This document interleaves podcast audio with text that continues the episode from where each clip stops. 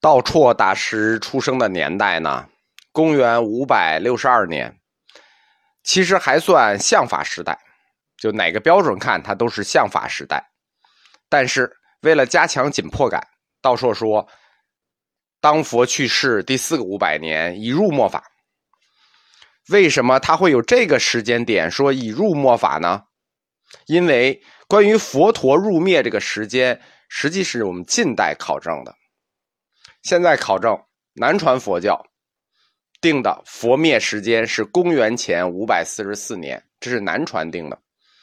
国内呢，现在学界用的是汤用彤先生定的。汤用彤先生考证呢是公元前四百九十年到四百八十年期间。南传和汤用彤先生定的佛灭的两个时间前后是差五十年，但是呢，都是在公元前五百年左右。以前佛教内认为佛陀入灭的时间是公元前九百年，为什么会出这个时间呢？是因为在魏晋南北朝时期，北魏太武帝那个时代，佛道相争非常激烈。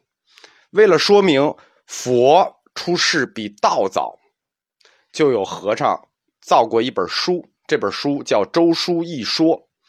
在《周书一说》里说，佛生于西周昭王二十四年。西周昭王二十四年呢，是公元前九百七十七年。佛灭于公元前八百九十七年，就八十岁嘛。所以后代佛教内史书引用佛陀出世及入灭的时间，都是引用了这本北魏太武帝的时候造的书《周书一说》，就是西周说。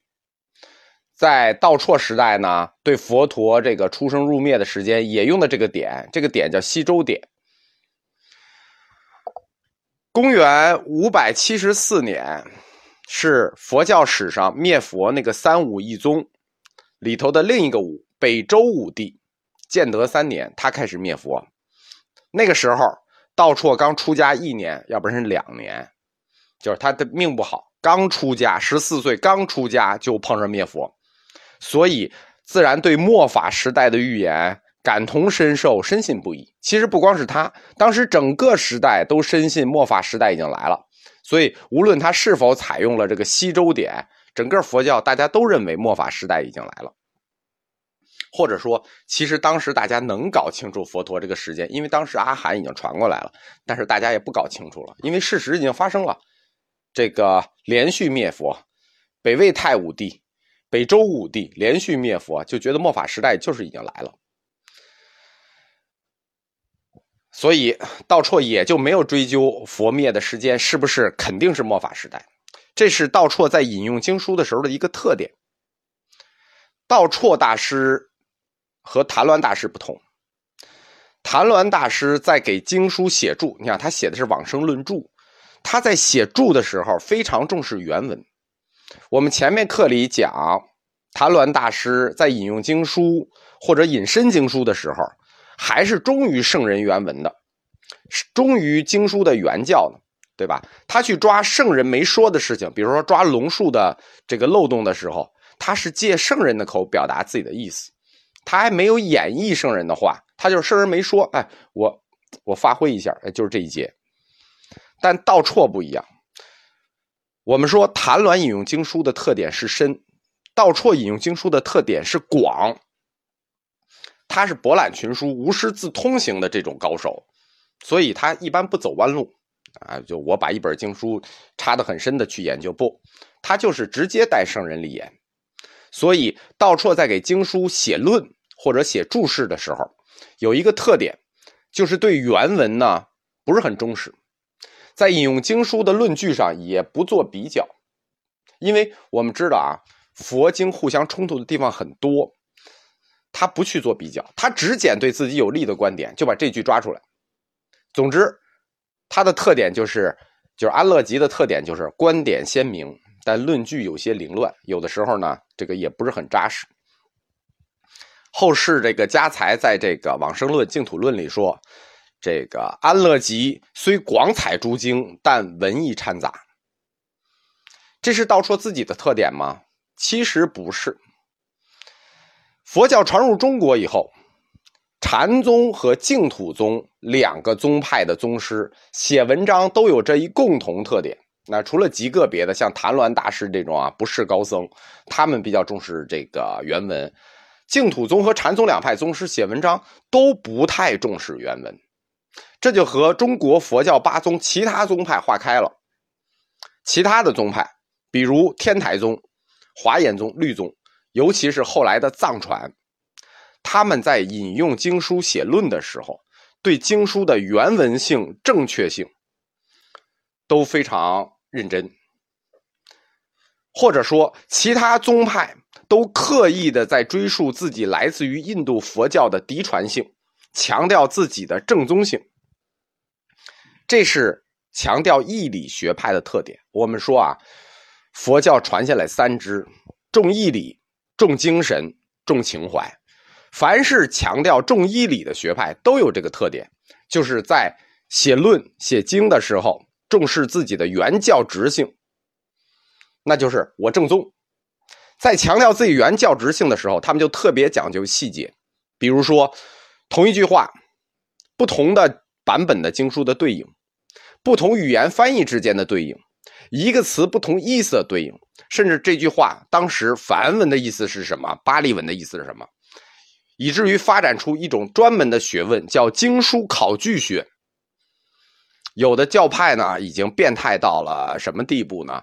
就是每一个字，这个巴利文的意思是什么？梵文的意思是什么？每个版本的意思是什么？那说实话，这已经走到了邪路上，走到了佛教研究的邪路上。但是禅宗和净土宗不一样，他们跟其他教派不太一样。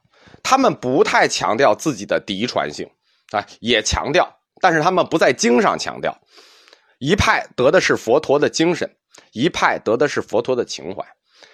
这两派宗师的特点呢，就是他们都是民族情结很强的那种中国读书人出身的。我们前面说，中国传统的读书人，书读到一定程度之后，他们的思想认知就有趋同性，什么呢？我中华上国，什么都是好的，蛮夷好不好？那只跟他们离我们的远近成正比啊，离我们近那就好一点，离我们远那肯定不好。如果蛮夷有好东西，那也需要改造成我们中国的东西才能用。日本讲读社出过一套中国史，中国史里有一本书，日本人一直就搞不懂这一点，说中国这个词啊，它本来是个地理词啊，中间的国，我日本也有。啊，印度也有中国，我日本也有中国，但是为什么中国读书人最后把“中国”两个字内化成一种强大的民族自豪感？这实际是因为儒家精神的问题。净土宗和禅宗，他们的先辈宗师基本上都是这种人，远追庐山慧远大师，那种中国佛教需要中国化的初心，这个佛教要中国化，这就是慧远大师定下来的。佛教就是中国的佛教，所以这两宗大师在写论写著的时候，不惜切割开跟印度佛教的本土联系。就你们一定要强调嫡传，一定要强调正宗，我们只强调拈花微笑，我们只强调取义。所以他们在引用经书的时候，往往呢就是按照佛意理解佛心，引用其中有用的一部分，或者删减，或者增补。往往不太按照原经文照录，这个呢，就是我们佛教中国化的一个特点，这两宗的特点。这个呢，也是我坚持说佛教发展的一个方向。佛教它就是中国的佛教。二祖道绰，他在写《安乐集》的时候，也这本书也体现出这种趋势，就是他有点先出了结论，然后再找论据的这种趋势。啊，引用。经书向自己的这个结论上去靠，啊，有时候都不惜修改经典啊，这个有的挺明显的修改的，还这种事儿，谭鸾干过，道绰干过，五祖弘忍干过，慧能干过，善导干过，这禅宗和净土的大师们都干过。谭鸾初祖，他擅长改的是三经一论，我们说过啊，他是大乘空宗，偏中观，去改三经一论。道绰呢，他是改俱舍阿含，他是偏大乘有宗，就是有有部的那个哲学上有有部倾向。我们最好不要说这些大师们改经书，我们说这些大师们发展的解释了经书，啊，这样讲就比较好听了。发展和解释了经书，这种发展和解释经书的趋势呢，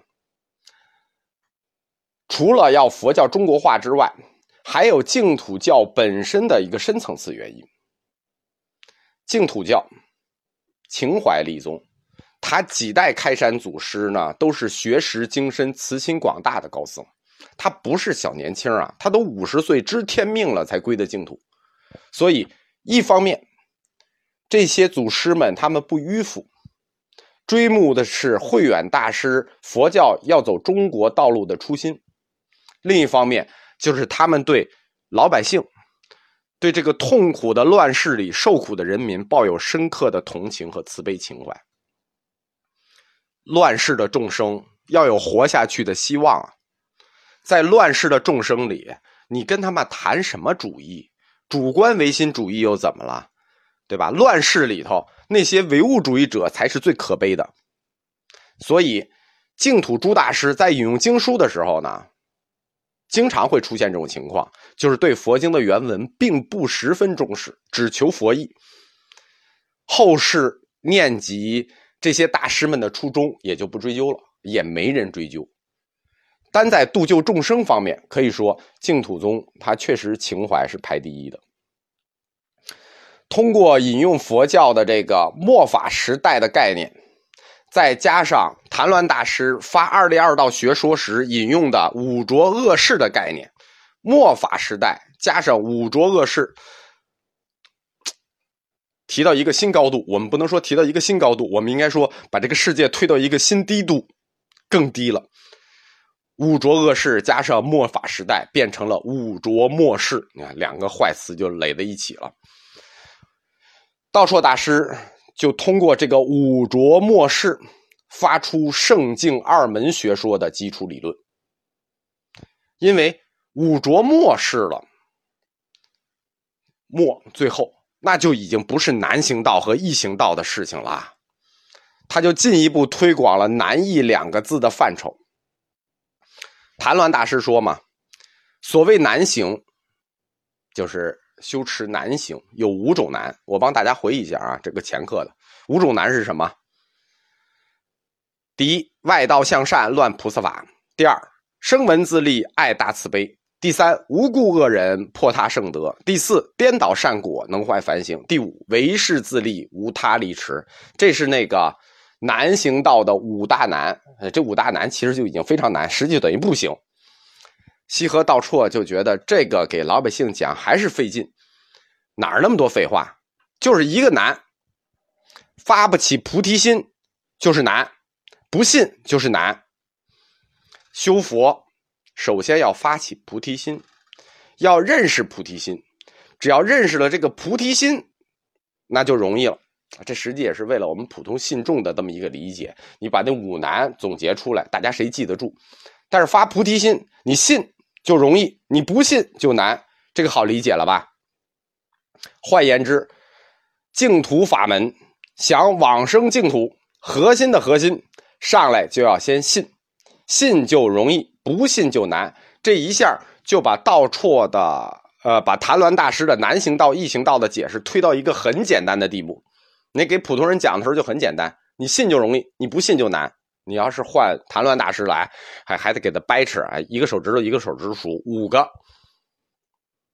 那什么又叫发起菩提心呢？啊，这这个词儿就专业了啊，就大家老说，哎呦，发菩提心，发菩提心。什么是菩提心，对吧？既然发菩提心就容易，不发菩提心就难；信就容易，不信就难。那这个菩提心到底是什么？我给大家总结一下啊，菩提心这个词儿它专业了。道绰大师把这个菩提心总结了一下，叫做菩提心还不是一个啊，菩提心叫实信心或者实心。大乘佛教的菩萨呢是有等级的，就是有他们的道阶。我前面呢简单讲过，比如说你去雍和宫进门的第一个牌楼，十地圆通，这个十地圆通，实际就是菩萨的十个等级，从一到十叫十地。啊，其实不止这个啊，菩萨有五十二道阶，十地是其中一个。这个其中的这个十心，就是道绰大师总结出来的，不叫他总结出来的。他说这十心，就是就是菩萨的十个地位，不同的教法有区别。道绰提出来的发心呢，是十种发心，十个信心，针对的就是这十地。后世呢，这个顺序有不同。我们说一下这十心啊：信心、精进心。念心、戒心、定心、慧心、舍心、护法心、愿心、回向心。谭鸾大师只是把净土门说成易行道，其他法门说成难行道。道绰大师就更进了一步，你只要发了这十心：信心、精进心、念心、戒心、定心、慧心、舍心、护法心、愿心、回向心，发了这十心，就是易行道，就能往生净土。你发不起这十心，你就难，就南行净土。那这十心加起来，就是这菩提心。所以说这菩提心专业了吧？分十层，分十个定义。呃，不叫分十个定义啊，就是有这十个方面。应该说，你发了心，这叫什么？这叫有愿望。光有愿望行吗？当然不行了，你得有行动啊，对吧？第一是先要信，信就容易；第二你要有愿望；第三就是要有行动。信愿行，信愿行，你得修行啊。所以难易这种事情，它不光要体现在发心上，它还要体现在修行时间的长短上。哎，净土宗在修行时间的长短上，又占有很大的优势了。我们知道啊，所有佛经记载，那成佛的经历。都是无数劫，哎呀，无数阿僧起劫，无数大劫修行才能成佛。在成佛时间上有一个专门的词，叫什么词？叫三大阿僧起劫。三大呀，啊，一百多一年啊。这个劫这个单位本身已经很大了啊，它本身还分大劫、中劫、小劫。劫前面再加三大阿僧起，那这个时间其实你基本就不用想了啊，你也写不出来，就是不可能，实际上就是不可能。而且按这个俱舍论说，这么长的时间，三大阿僧起劫，你还不是简单的、简单的就把时间过去就完了？要万善同修，啊，才能达到什么呢？才能达到菩萨出地。我们刚才说那个实心对应的是菩萨实地，实地圆通的实地，实心对应的实地。你万善同修，三大阿僧起劫，才达到了菩萨出地第一位。那后面还有九级呢，可见成佛之难。这就是其他教派啊，所以从菩萨成佛多难，这是菩萨成佛啊，这才菩萨出地成佛。那你想想，从普通人成佛，那你就不用想了，对吧？等于没有，等于白说。但俱舍论里说了这么一句话，叫做“另有方便之法易行”。哎，后面没说，就这一句话，叫“另有方便之法易行”。得，道绰大师一下就抓住这句话了。他引用《俱舍论》说：“即彼论云，若有别有方便法，有解脱者，名易行道也。今既劝归极乐，一切行业悉回向彼，但能专制，受尽毕生，得生彼国，即究竟清凉，岂不明易行道？”大家听懂这段话了吗？俱舍论实际就说了一句话，说另有一种解脱法叫易行道。道绰就说了，那么现在我劝你念佛归极乐，只要死了一定往生净土，究竟清凉，只要念佛就可以。这个方法是不是很简单？于是这就悄悄的产生了一个逻辑偷换。俱舍论说的是。是有一个简单的方法，但是没说是什么。那道绰说：“我现在说一个简单的方法，简单不简单？简单吧。既然我说的方法很简单，居舍论说又有一个简单的方法，那么我这个方法是不是就是居舍论说那个简单方法呢？”好，这个瓜就算吃上了，而且硬硬的就把净土的这个异行道和俱舍论给出的异行之法接上了。